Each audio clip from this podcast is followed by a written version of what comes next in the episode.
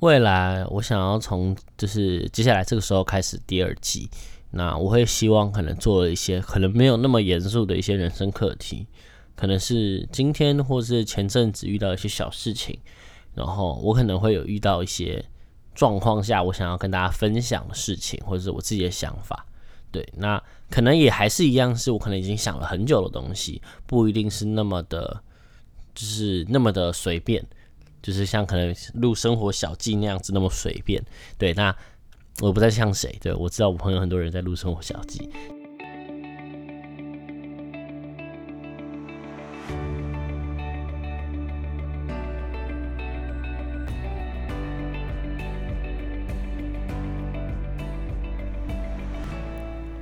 来，大家好，欢迎来到叽叽喳喳，我是哲，对，然后今天我们来。录这一集呢，可能要跟大家讲一下，就是最近发生的事情。就吉吉家这个频道也已经从开始录已经满了快两年了。对，那原本其实呃打算是想要周更，就是一周一次或者两周一次，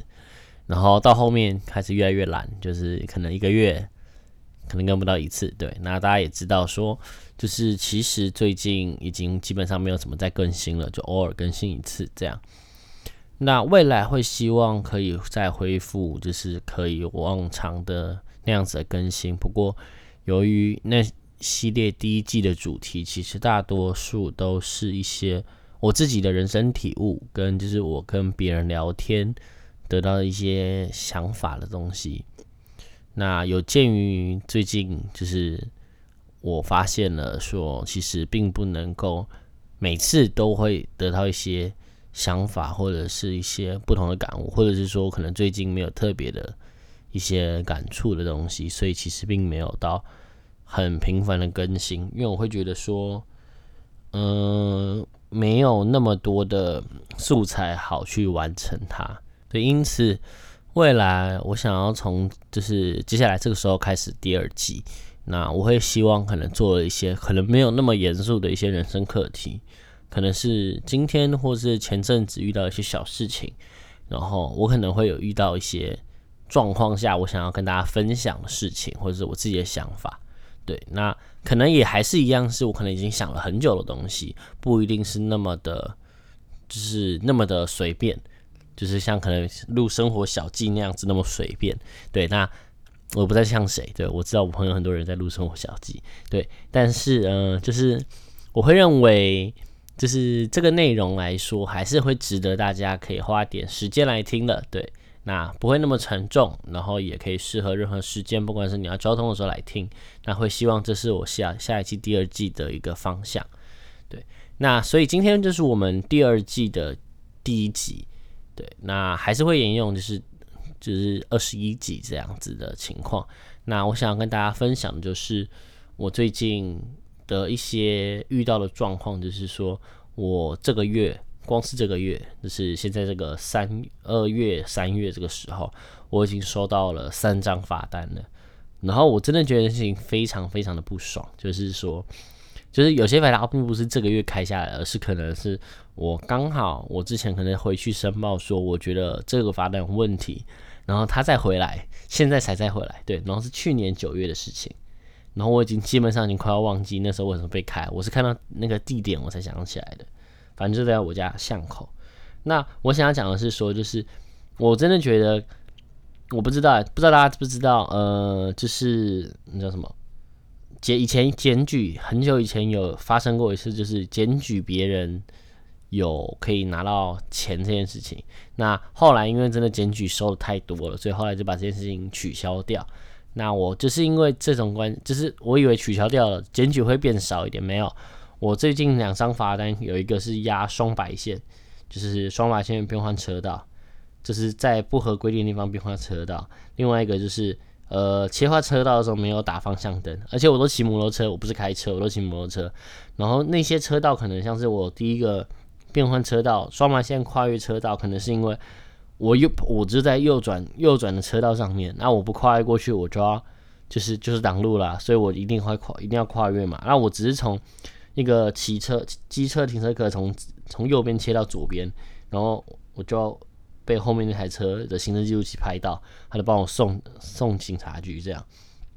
然后另外一个是上班的途中，还是一个三车道的情况啊，因为上班的时候有时候比较赶，车流量比较多，所以就会钻，然后在钻的过程中会被拍，我就觉得吃饱太闲是不是？就是到底为什么会被开这种鬼东西？就是到底你们这些人要多无聊，上班还要回头拿车子的行车记录器下来，再拿去警察局检举，就是这到底是什么概念？台北市是不是真的太多有钱的人上班很无聊？在高雄都没有收过这种罚单，一张都没有。高雄四年基本上没有收过罚单回来台北这一年之内就狂收罚单，我真的是快疯掉了，真的是快疯掉了。然后罚单就算了，然后还要就是我在还在家家里的巷口有一条巷子很很北来的是七点到九点，早上的七点到九点禁止左转，平日哦，还限平日哦。然后想说。不是啊，每台车这样转过去啊，为什么就抓我一个？就是有一种不知道大家有没有记得《海角七号》以前就是，啊，他也没戴安全帽，他也没戴安全帽，啊，为什么就抓我一个？然后警察说，因为你比较倒霉这样子，我就觉得干你啊，真的是很想一拳猫下去，就是怎么这么北蓝啊？就警察也是阴谋待机就对了，然后后来就还是就是我就上申诉啊，然后还是只还是还是又回来啊，我就变成说这个月要缴三张罚单。虽然说是不会有那种累积扣点的问题，可是我就觉得很烦，就是觉得说干这种散财童子的概念很莫名其妙，然后我觉得很烦。台北市大家如果有在交通有在自己骑车的话，一定会知道说有很多白目的车子啊，或者是白目的摩托车啊，或者一些阿公阿妈在路上骑车，就是没有什么长眼睛在那乱骑啊。我就觉得说台北的交通耗时就已经很烂了，那我就不想要塞在里面，然后我还要被检举。现在怎样？是全部人一起塞死就对了，不然我摩托车放在一个车道中间，我就是在停在车道中间，我不去停摩托车格啊，好不好？我就不去那个前面那个摩托车那边带转啊。我今天不敢，我就把后面车塞死啊，这样是吗？我就觉得真的很烦哎。大家台北市真的是没有什么，真的是没有什么人情味，就是都不能理解，都不能，就是就一定要这样子互相伤害到对方的生存空间吗？我觉得很烦。对，那讲到生存空间的话，我想到我以前就是有。看过吗？还是读到忘记了？反正有看过有人分享说，就是呃，为什么台北市的人会这么冷漠？对，然后一方面是说，因为台北市是一个都市，那人口密度很高，那大部分的人都是从外县市来台北市，就会有一种我这里的空间已经够小了，我却还要分给你这样子，然后我就会感觉到我的生存空间受到压迫，所以只要有一点点的，我觉得自己的不是，我就会。很反，就是很反感的去，可能叫对方改，或者是让对方受到一些惩罚或制裁这样子。对，那这也是可能像是高雄可能会看到有很多人哦。之前我有个高雄朋友来台北，他就讲过说，他发现骑楼居然是干净的这件事情，他觉得很神秘，因为在高雄的骑楼基本上都是别人的厨房。不知道大家有没有听得懂，就是锅子啊，或者东西啊，都堆在骑楼那边。骑楼就是这个电商或这个家的一个空间之一，所以你东西可以往骑楼上丢，然后也不会有警察来抓骑楼不能堆放东西或停摩托车，因为摩托车大家都停在骑楼，这是自己家。对，然后我觉得这件事情在台北市就绝对不可能看到，就是你只要有东西放在骑楼，你一定被检举被开罚。对，那我觉得。这可能是因为就是台北市是一个比较小的地方，人口密度又高的原因，就是造成我们台北市很多的人会觉得自己的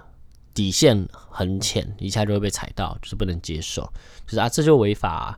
啊，我一定要检举你，我一定要让你受到制裁这样的感觉。对，那我觉得，嗯，不能怪台北人，他们就是因为生存空间小，所以。他们这个样子，但我自己会觉得说，就是如果我今天有这个土地，我今天有这栋房子，我这个起楼，或者是说我有这个，就是我有这个能力可以去让别人来侵占我的一些事情的时候，如果真的是不太严重，我会希望说大家可以互相就是包容一下，体谅一下啦。就是台北市真的这么的难生存，我觉得一方面真的也是。就是大家看的东西都很很看利益吗？是这样讲吗？很看很势利这样子，然后让我觉得说，哇，就是在台北市生存真的很不很不容易耶，因为很多的限制，很多的困扰，跟很多的不友善的地方。对，那像是我最近我去找我朋友，我朋友刚从高雄搬来台北，那他在高雄生活了二十五年，他来台北的时候，我就问他说：“啊，你怎么会想要搬来？”原本他来考研究所，他来读研究所，结果读一下，读读读大概三四个月就休学了。我就问他说：“啊，你打算回高雄吗？”他说他想要在台北闯个两年，看看看看可以做些什么事情，不管是工作啊，或者其他的事情，他想要试试看，离开一个不同的环境，再努力看看。然后一方面他也交了一个台北的女朋友，所以他想要这边再留留着下来看看。然后我就跟他讲一句话，说会不会？我觉得啦，我自己会觉得，你来台北两年之后，你可能会不想回到高雄。他就说有可能，因为他自己蛮喜欢在都市里生活的。就虽然台北真的很破。然后房租很贵，电费也很贵，生活上面又很贵，然后吃东西又很难吃。他已经住在林森北那一段，他还是觉得这附近的东西吃的跟喷一样。我觉得跟高雄比起来，台北市真的很多东西都很难吃啊，然后真的也都很贵。那我觉得，呃，他这样子的想法，一方面来说，我觉得也是对的，就是说。想要离开不同的环境下闯闯，我觉得大多数离乡背景来台北工作或去去大都市工作的人都会想说，我们来试试看的心态。对，那说实在话，如果你真的，嗯，对于这个都市你有觉得熟悉了，然后你想留下来，或者你找到一些归属和一些成就，你也很难再离开这个地方。我觉得。因为这里就是一个资源很丰沛的地方，你可以获得很多你想要的东西，然后成就感、花钱、人脉，你认识的人多，基本上基数大，你认识的人就多。那当然千奇百怪的人也有，就是当然树多必有枯枝，人多必有白痴，这是大家都知道的事情。但是你也可以在这边找到很大一群。跟你有相同兴趣或者有相同的工作性质的人，或者是可以认识新的朋友，这样。所以我认为，在台北市这个地方，嗯，就是因为我们有太多不同样的人种存在，不同样世界的人，所以你可以在这边找到一些些自己的归属感。我觉得这个是一般的都市所没有的，或是其他台湾其他其他地方所没有的。然后，也许在我们就是认识越来越多不同的世界的情况下，大家会觉得说：“哎，或许，嗯，这些是我之前看的世界太小了。那我回到我原来的地方，会觉得这边就只是来休息的，或者是就像有些人会想要回南部度假养老一样，就是这个并不是一个适合。”年轻人或者是适合呃有梦想的人去待的地方，这里比较适合是一个生活的地方。那我想要在一个有机会跟有很多人脉的情况下去完成一些我曾经梦想我想要完成的事情，这样。对，那说实话，我觉得这件事情并不是。并不是一个很好的现象，我认为啊，就是所谓的步调快啊，或者是追逐梦想，大家都为了自己的生存空间而活这件事情，我觉得并不是一个很好的社会现象。所谓的文明病会比其他的地方来的多很多。那就我所知的是。在台北市，我认识了很多的，就是基数量一定比南部认识的人还要多的这个情况，就是不论是文明病啊，或者是一些我们生活上会觉得困扰，或者是让我们会觉得活得很不快乐的元素。在台北市，我觉得我可以跟我同事看到他们说，就是他们会有一些自己生活上的快乐，他们可以自己去消遣，他们可能过的生活上会觉得快乐的地方，跟我以前在南部感受到的快乐可能不太一样。那我觉得这个是一个生活模式跟生活形态上的差距。就你在这个地方生存久了，你自然会有这个地方的生存的样子。有些人甚至来台北，他说台北有什么好玩的，我都会跟他讲说，台北可能比较好玩的地方就夜店了，因为台北的夜店真的是比其他的地方人来的多很多，然后里面千奇百怪跟稀奇古怪的事情也很多了。说真的，那这个件事情就变得造就是说。我们在台北市生活的人，就是在大都市，不管台北还是台中好了，大都市，对大都市生存的人，那会觉得说，这边就是一个，嗯，非常乱的一个，非常速度非常快，非常资讯非常乱的一个地方，对，什么样的人都有，然后很有钱的人超级多。然后你会发现，这些人可能会有一些兴趣，或者是会有很多的粉丝，或者是有很多的，就是嗯，不管追求者，或者是就是知道他是谁的人，那他们就会拥有一定量的声量，或者是一定的行为模式。那基本上来说，在北部这个这种类似艺人或者这种很有名的人的基数，一定是非常非常非常多的。对然后大家可能想要听表演，或者是乐团想要发展，或者是其他的，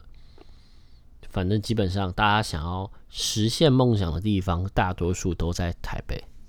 对，那当然，当这个数量一多的时候，它承载的这些负面能量也就高。所以我认为说，台北或许是一个。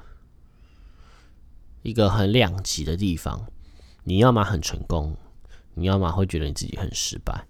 但我自己会觉得说，没有绝对的很失败这件事情，因为就是要照着自己想要做的事情去做，然后真的不行，你其实还有退路，就是不一定要留在台北。我觉得真的不用不用这么的辛苦跟疲累吧，我觉得。对 突然又变得很沉重了，只是刚好提到这个台北这个词。那因为前面其实也有录过一个破干台北的一集了，所以我觉得如果真的对于台北的一些感受或者是人的亲和力的事情，我觉得大家可以去听听看破干台北那一集。我觉得那集其实提到蛮多的。对，然后再来就是最近还遇到什么事情吗？也还好，最近我除了真的很体验到台北吃的东西真的很少之外，其实并没有什么特别的、特别的感受。对，除了台北市真的啊，对，有想到二月份的时候，台北市疯狂的下雨。我记得到二月中中后的时候，在剩二十二十几号的时候，我记得台北市那时候整个二月只放晴过两天，我那时候真的快疯掉了。我朋友也说他在台北市待这个二月。